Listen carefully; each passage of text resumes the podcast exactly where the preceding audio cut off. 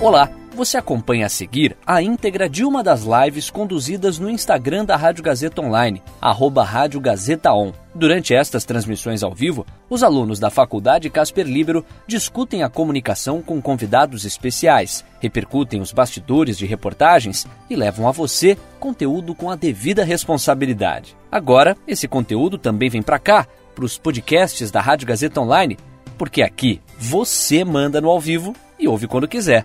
Boa live para você. Tudo bem? Eu sou o Caio Melo e agora começa mais uma live da parceria da Rádio Gazeta Online e da revista Esquinas. E o assunto de hoje é de novo a arte, só que o recorte de hoje é o isolamento social dos artistas. Como será então que eles estão lidando com essa situação? É o que a gente vai descobrir hoje. E para isso eu vou chamar a repórter de esquinas e casperiana Laura Navarro, né? ela que produziu uma reportagem a esse respeito, ela que então abordou, resolveu abordar a questão e a temática do isolamento social dos artistas, como eles estão lidando com isso em vários termos diferentes. É o que eu vou fazer então, chamar a Laura agora. E antes de eu, enquanto eu vou chamando a Laura aqui, eu aproveito para reforçar que você que está aí nos acompanhando, já está nos acompanhando, você pode essa live, interagir da mesma forma que vocês já vêm fazendo nas outras lives. Então, é um, é um importante ponto aqui para a gente reforçar. Oi, Laura, tudo bem? Tá me escutando bem? Uhum. Ah, então tá bom, Laura.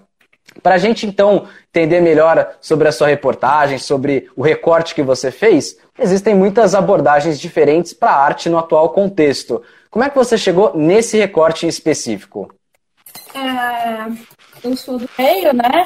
E para quem não sabe, e eu acompanho as pessoas que são do meio também. E eu vi várias pessoas falando que depois da pandemia iam sair muitas publicações literárias, que ia sair muita arte desse momento. E quem, me, quem compartilhou esse post foi uma das minhas entrevistadas, inclusive. Foi bem no começo da pandemia mesmo, lá em março. Foi a Camila Assad. E, e aí eu resolvi abordar isso numa matéria de esquinas. Eu acho que é importante falar sobre isso nesse momento é tão importante quanto abordar as outras, os outros aspectos, certo? Ah, sim. É, realmente chama a atenção esse ponto que você tocou da, da arte ser um dos tópicos principais da pandemia, não só os outros que as pessoas já vêm abordando, enfim, a mídia já vem abordando, né? Agora, você citou aí que você é do meio artístico, né? Conta mais pra gente, então, qual arte que você faz, que tipo de arte você faz e como que tem sido para você estar tá nesse contexto de pandemia e a sua, a sua parte de produção artística também? Bom, é, eu sou escritora, né? Eu sou poeta. É, eu publiquei dois livros já e é, eu alimento um blog e eu alimento o Instagram também e ah, tem momentos em que eu consigo produzir, tem momentos em que eu não consigo, mas o que eu tenho mais me dedicado a fazer é estudar aquilo que eu faço. Entendi, claro. É porque no seu caso em específico você ainda é estudante, então ainda tem esse ponto de que você não vive da sua arte, né, ainda. Sim. E Laura, você tocou na sua reportagem no ponto da romantização da pandemia. Conta pra gente então melhor o que, que seria essa romantização. Então, eu acho que ela vai meio que para todo mundo, assim. Inclusive, eu acredito que a professora Michele Prazeres pode falar para você melhor sobre isso num contexto geral, porque a minha especialidade é arte estética. E só que assim, é, tem essa ideia de que o artista ele já trabalha em casa, certo? Então, esse seria um momento para ele ficar refletindo sobre, produzindo cada vez mais. É, e aí entra aquela questão que está sendo muito falada, que é a quarentena é um momento para hiperprodução. E, só que no caso do artista isso não é verdade. Como bem lembrou o Daniel Menchone esses dias, nas palavras do, do Day Randall, o poeta não é jukebox, sabe? E isso vale para todas as artes, basicamente. E não é só a galera que é trabalhadora que pensa assim. surgiram editais recentemente, inclusive foi bem recente isso, na verdade nem está na minha matéria, editais pedindo para os poetas mandarem poemas que eles fizeram sobre a pandemia e não sei o quê. E esses editais foram feitos para ajudar a galera que está meio desamparada, na verdade. E por causa, e por causa dessa proposta choveram críticas. Entendi. Ó, ô Laura, um ponto só para só comentar contigo, você acabou indo para o canto, está muito para o canto esquerdo da tela, se conseguir centralizar um pouco melhor, aí, voltou, le legal, obrigado, só para a gente, o pessoal te ver melhor. Inclusive o pessoal te ver melhor e também já interagir, mandar pergunta para a gente, como fez a Fernanda aqui, ela também ficou curiosa, assim, curiosa, assim como eu, de saber mais sobre a sua produção. Né? Ela colocou aqui, Loli, na sua reportagem você escreveu sobre como está a produção das, art das artistas na pandemia. Como está a sua? Você comentou que está tendo que conciliar então com a faculdade. Como que conta então para a gente mais detalhes sobre isso? Na verdade, não só com a faculdade, mas com outros tipos de estudo que eu faço, é, dedicados a isso mesmo. E a minha produção ela tá mais é, ela tá ela, ela tá num ritmo bem instável assim porque tem momentos em que eu produzo mais tem momentos em que eu produzo menos. E provavelmente porque eu não sofro estresse que a maioria das pessoas que trabalham sofre eu tenho mais tempo para me dedicar a isso eu também comecei a produzir mais colagens, assim. No final da live eu vou divulgar meu Instagram, onde vocês podem ver a minha produção.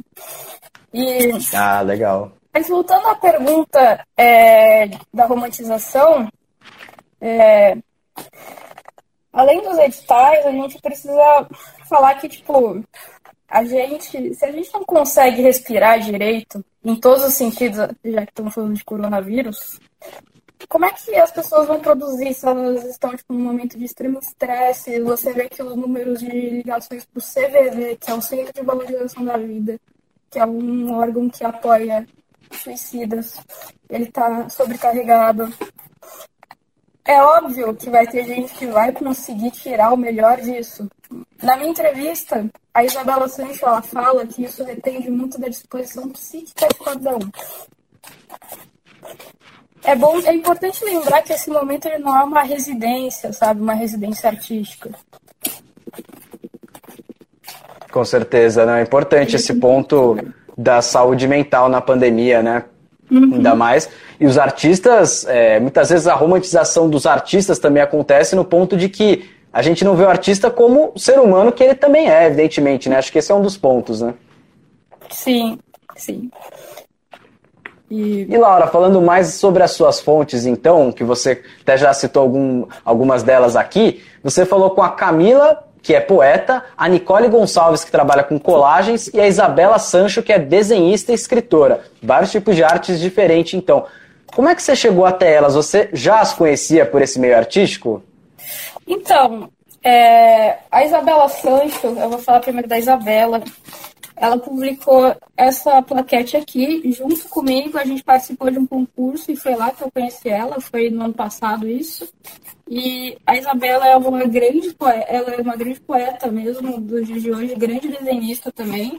Esse livro dela aqui, presta atenção nesse livro, que é A Depressão Tem Sete Andares em um Elevador. Ele recentemente ganhou o prêmio Glória de Santana, que é um prêmio português. E eu resolvi falar com ela porque além de escritora e desenhista, ela também faz um trabalho com psicanálise. Então, eu acho que a opinião dela seria interessante ouvir. A Camila, ela escreveu esse livro aqui, que eu acabei de fazer uma resenha dele, inclusive. O livro de Esterro, ele vai falar sobre, um, sobre a mulher dentro da cidade, o que é ser mulher dentro de uma cidade. É bem paradoxo para uma pandemia. E esse livro foi contemplado pelo PROAC, a Camila, ela é uma das. Uma grande poeta brasileira e eu resolvi falar com ela porque foi ela que me deu a ideia indiretamente de fazer isso. Eu resolvi falar com a Nicole Gonçalves também, eu não tenho nada dela aqui para mostrar. A Nicole, ela é colagista, ela é de Ponta Grossa, Paraná, ou seja, eu nunca vi ela pessoalmente. Só que ela é uma pessoa que acompanha aqui faz tempo e ela como ela faz um tipo diferente de arte que não lida necessariamente com o verbo, eu achei que seria interessante falar com ela. A Nicole, é importante mencionar isso, ela concilia a arte dela com, a, com o estudo dela. Ela é estudante de psicologia e a maioria das colagens dela tem relação com isso, pelo que eu me lembro. Entendi. Nossa, chama, isso com certeza chama bastante atenção do pessoal que tá, deve estar tá nos acompanhando aqui para é, saber mais sobre, né? Agora, um ponto que você tocou desse livro que é O que é ser mulher na cidade. Você falou com três artistas que são mulheres e você também é artista. Então aí eu vou devolver até usando uma liberdade poética o que é ser mulher na arte. Nossa, isso é. Então, é, você ser mulher na arte, eu vou falar de uma forma bem simplista, assim. É, o, o Nietzsche ele fala que a arte ela faz com que a realidade não nos engula. E ser mulher é você estar sendo engolido o tempo inteiro, entende? Então, ler sobre isso, falar sobre isso, como eu, eu enxergo a arte como uma forma de repensar o mundo, eu acredito que é, a mulher dentro da arte ela faz exatamente isso. Um bom exemplo, inclusive, é a Hilda Hilst, que até hoje as pessoas discutem o que ela quis dizer com a obra dela, e ela foi extremamente revolucionária. Qual obra da Hilda você se refere especificamente? Olha, eu gosto muito de O Caderno Rosa de Lori Lamb e, a e eu não posso deixar de falar da Obscena Senhora D. A Obscena Senhora D, inclusive, inspirou um coletivo do qual eu faço parte, que é as Senhoras Obscenas. E tem mulheres que escrevem e queiram é, ser divulgadas, podem falar com a gente, aliás. É um coletivo de mulheres artistas, então? É um coletivo de mulheres artistas. Ah, entendi.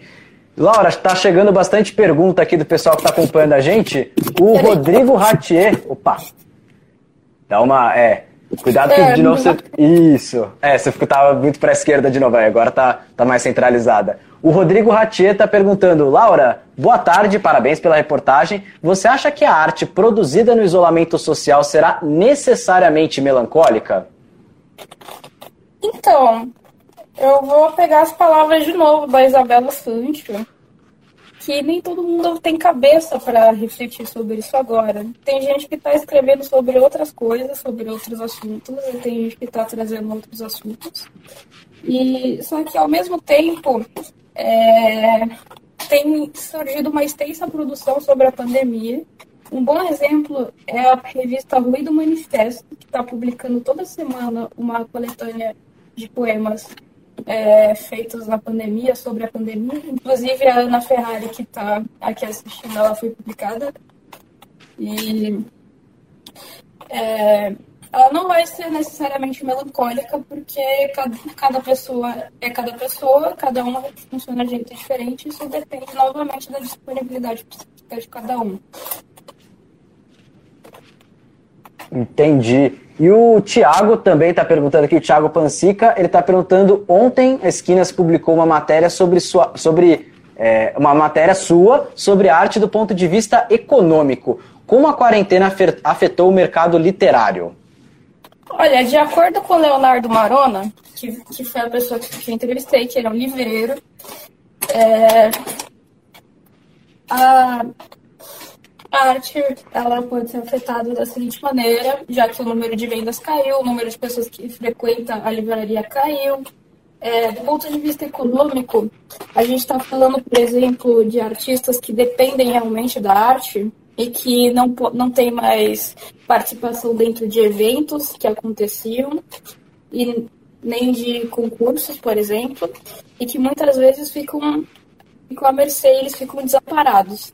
Nessa minha primeira matéria, por exemplo, eu inclusive mencionei a questão de que está tendo uma rifa, né? Eu acho que ela já aconteceu, que estava destinada a ajudar essa galera que estava passando necessidade. E o que me preocupa mesmo, do meu ponto de vista, e do ponto de vista do Leonardo também, são as editoras que que já sofriam muito com dívidas e com problemas financeiros já antes da pandemia e que agora estão tendo que lutar cada vez mais para conseguir se restabelecer dentro do mercado. Exato, alguns dados até ajudam a embasar isso, né? Alguns dados mostram que realmente as livrarias de livros físicos, né? Ou que livro, os livros físicos no geral estão perdendo mercado pro, às vezes para o livro digital, ou às vezes até para publicações na internet que são gratuitas e que a pessoa acaba não pagando para ler a obra, então ela vai acabar não comprando e com isso não alimentando o mercado literário, né? Laura, uma, agora um ponto importante da gente comentar. Muitas pessoas têm dito, pessoas que não são artistas, não trabalham com arte, pessoas normais desse ponto de vista, é, que a pandemia de alguma forma deixou elas mais sensíveis ou mais até suscetíveis a produzirem alguma coisa artística. Para os artistas, você acha então que o caminho pode ser até inverso, de como isso já era, a arte já era o trabalho deles e por conta do contexto, esse contexto afastar os artistas da arte? Então, tem um vídeo muito bom no canal Mimimídias, depois eu posso mandar ele para você, que ele fala exatamente sobre isso a arte ela pode ser uma forma de fuga. Eu, por exemplo, eu não leio livros que falem sobre doenças, sobre pandemia. Na verdade, eu vou ler um, inclusive, para uma matéria da revista Esquinas. Fiquem de olho. E, é, eu acredito que a arte seja uma maneira de fuga, inclusive, e que muitos artistas estejam conseguindo produzir, enquanto outros estão tão preocupados com a questão financeira, com a questão da doença, com a questão de mortes, que ficam que, por exemplo, não conseguem elaborar sobre temas como a morte, como a doença, como a política desse momento. E isso não só estagna, como também gera muitos problemas, como foi o caso do próprio Flávio Migliaccio, que cometeu suicídio recentemente. Foi muito triste. Sim, sim, foi um, é, a morte dele realmente. Nessa semana agora que a gente está acabando, realmente foram quatro pessoas tão importantes e tão relevantes para a arte que, que infelizmente faleceram, duas delas por coronavírus, né? Enfim, aliás, até cinco. Ontem foi mais uma atriz que faleceu, infelizmente. É um momento bastante complicado, né? Falando sobre as suas fontes em específico, né? Como que era a vida delas antes da pandemia e quais foram as principais mudanças quando a pandemia aconteceu, o isolamento social aconteceu? A Camila Assad, ela morava aqui em São Paulo, inclusive a gente se encontrava bastante, só que ela, ela tem um filho e ela tem um marido. E depois que a pandemia estourou, a Camila voltou para a cidade, cidade dela, que é Presidente Prudente, que é lá no interiorzão de São Paulo. E ela diz que o filho dela, é, no caso, ele não sente tantos efeitos da pandemia, ela acha isso interessante. E, só que para ela, ela teve que se reinventar. Ela começou a, a, escrever um diário, por exemplo, ela começou a colar papéis na parede e tudo mais. A Isabela Sancho, ela trabalhava como arquiteta e ela só transferiu o trabalho dela para o home office. E agora ela cumpre a jornada dela. A Nicole Gonçalves, ela é estudante de psicologia, né? E aí ela tá como nós todos aqui da Casper. Ela tá estudando online.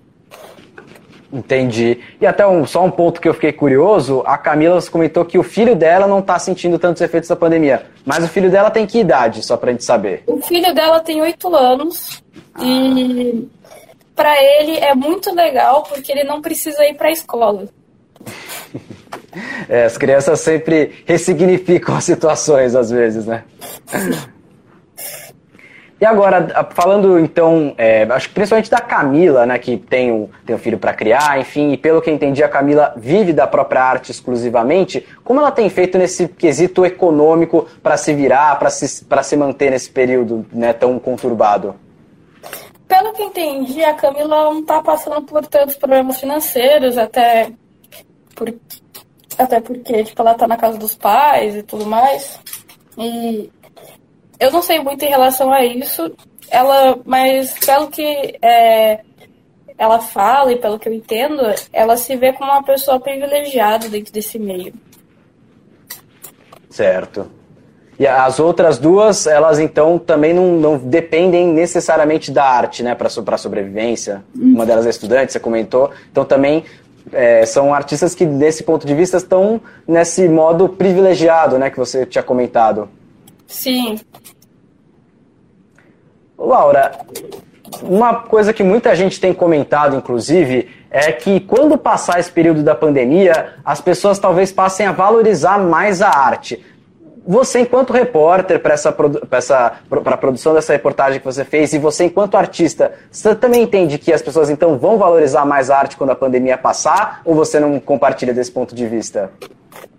Eu tenho duas visões muito contrárias em relação a isso. A primeira delas é que o que seria valorizar a arte, assim? Por exemplo, existem muitos artistas que vivem de editais, por exemplo, e a gente vive num governo que não é fácil, que cada vez mais. Eu sou bem pessimista em relação a isso.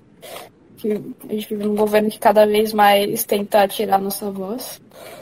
E só que por outro lado, eu acredito que pessoas que não eram é, muito dadas a consumir arte provavelmente estejam consumindo mais. Mesmo que seja, por exemplo, é, videoclipes ou consumindo música, assim. E eu acredito que é, no futuro isso mostra, assim, um certo valor, né? Eu falo da minha experiência pessoal, que eu venho de uma família que a galera não é artista, assim, e eu acabei ensinando, de certa forma, para minha família o valor disso. Que bacana, é um ponto bem interessante mesmo. E agora, até você comentando disso de mudar as visões, eventualmente, né? Fazer essa reportagem de alguma forma mudou alguma concepção que você já tinha? Então, é, mais ou menos. Eu cito o relato da Nicole Gonçalves, em que ela falou uma hora que é, a, a quarentena estava fazendo crescer um monte de feridas dentro dela e que isso estava fazendo com que ela florescesse de novo. E eu achei bonito pensar dessa forma, até porque muita coisa na minha vida mudou. É, eu namoro, eu não vejo meu namorado faz muito tempo, porque ele mora em outra cidade. E e assim, eu tive que reinventar toda a minha forma de me relacionar com as pessoas e tudo mais. E aí floresceu uma nova versão de mim mesmo, porque aí eu comecei a me relacionar de forma diferente, inclusive com a forma como eu produzia a arte. Entendi. De que forma então a arte pode ajudar as pessoas a curarem as próprias feridas? Então, eu acho que a arte não substitui uma boa terapia ou talvez remédios no caso de quem precise Tá? Eu acho que isso tem que ser é, evidenciado várias e várias vezes. Mas é, eu acho que se você, por exemplo, sofre de ansiedade, depressão, se você não está conseguindo, tem um exercício que meu professor do curso passa pra gente, que é você simplesmente escrever tudo que está na sua cabeça e depois transformar aquilo num poema. Isso faz você organizar os seus pensamentos, por exemplo. A própria Camila fala que o fato dela ter começado um diário fez com que ela pudesse colocar a cabeça mais nos eixos. E aí eu comecei a fazer o mesmo. Tá certo, entendi. E você citou aí do professor do seu curso, só pra gente saber, qual curso exatamente? O professor do curso Poesia Expandida. Poesia Expandida é um curso é, da Casa das Rosas, que, assim como o clipe, ele faz parte do Centro de Apoio ao Escritor. A Casa das Rosas é muito conhecida por causa disso. E ele está acontecendo pelo Google. Esse professor ele se chama Daniel Menchone e ele é o professor do módulo de voz e performance. Legal, então os cursos têm acontecido remotamente, claro, a possibilidade agora, infelizmente a única possibilidade, mas então, para quem se interessar, na Casa das Rosas, ele é gratuito? Não, ele, ele é gratuito, mas ele funciona assim, é você, no começo do ano você se inscreve Hum. E você manda três, três produções suas e eles aceitam ou não. E aí sai uma lista, assim, no site da Casa das Rosas de quem tá dentro do curso de quem não tá. Ah, entendi, Laura. Laura, muito obrigado então por pela todas as suas, é, todos os seus esclarecimentos, toda, tudo que você trouxe de percepção sua sobre esse tema, sobre a sua reportagem. E agora até vou deixar um espaço aqui para você convidar o pessoal que quiser tanto acompanhar o seu trabalho enquanto artista, como acompanhar seu trabalho enquanto jornalista. As produções de esquinas saem por onde? Também, claro, a sua, a sua arte por onde você divulga. As produções de esquinas elas saem é, pelo próprio site da revista Esquinas. E como eu vou aproveitar e falar aqui que eu estou fazendo uma série, inclusive, que começou com essa reportagem dos artistas, aí depois eu entrevistei os livreiros, e agora eu estou a caminho de entrevistar os editores, os grandes editores. E essa seria a série de reportagens literárias.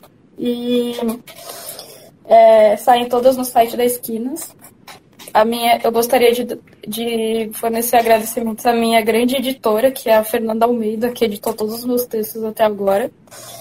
O meu trabalho ele pode ser acompanhado pelo meu Instagram, eu vou deixar aqui nos comentários.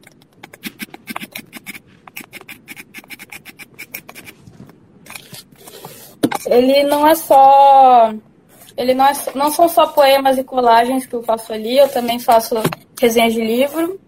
E eu faço leitura de poema toda segunda-feira, uma live com leitura de poesia contemporânea. E é isso. E tá rolando um sorteio no meu, no meu, no meu Instagram, que se vocês quiserem participar, é só marcar dois amigos. E no final do mês eu vou mandar para vocês um exemplar do Natasha e da minha plaquete, do, da minha plaqueta, né? Da minha plaqueta sinestesia. Para quem se interessa. Natasha é um dos livros que você escreveu, né? É. Ah, tá. Tá certo. Então, pessoal, só reforçando, então, é, o site da Revista Esquinas é revistaesquinas.casperlibero.edu.br, é isso, né? É isso. Ah, tá certo, só para saber se eu falei certinho mesmo. E galera, só lembrando que essa live vai ficar disponível pelas próximas 24 horas aqui no Instagram e também depois vai para o nosso canal no YouTube, lá você pode acompanhar com mais calma, compartilhar, enfim. Muito obrigado pela participação de todos. A gente volta então na segunda-feira, 4 horas da tarde de novo. Eu conto então com a participação de vocês na segunda. Bom final de semana, pessoal. Bom Dia das Mães e até segunda-feira então. Tchau, tchau. E aí, curtiu? Essa foi a íntegra de uma das lives conduzidas no Instagram da Rádio Gazeta Online, arroba Rádio Gazeta On. Siga a gente por lá e fique ligado nas novidades. São os alunos da Faculdade Casper Libero com a mão na massa para levar a você um conteúdo de qualidade. Podcasts Rádio Gazeta Online. Você ainda mais conectado.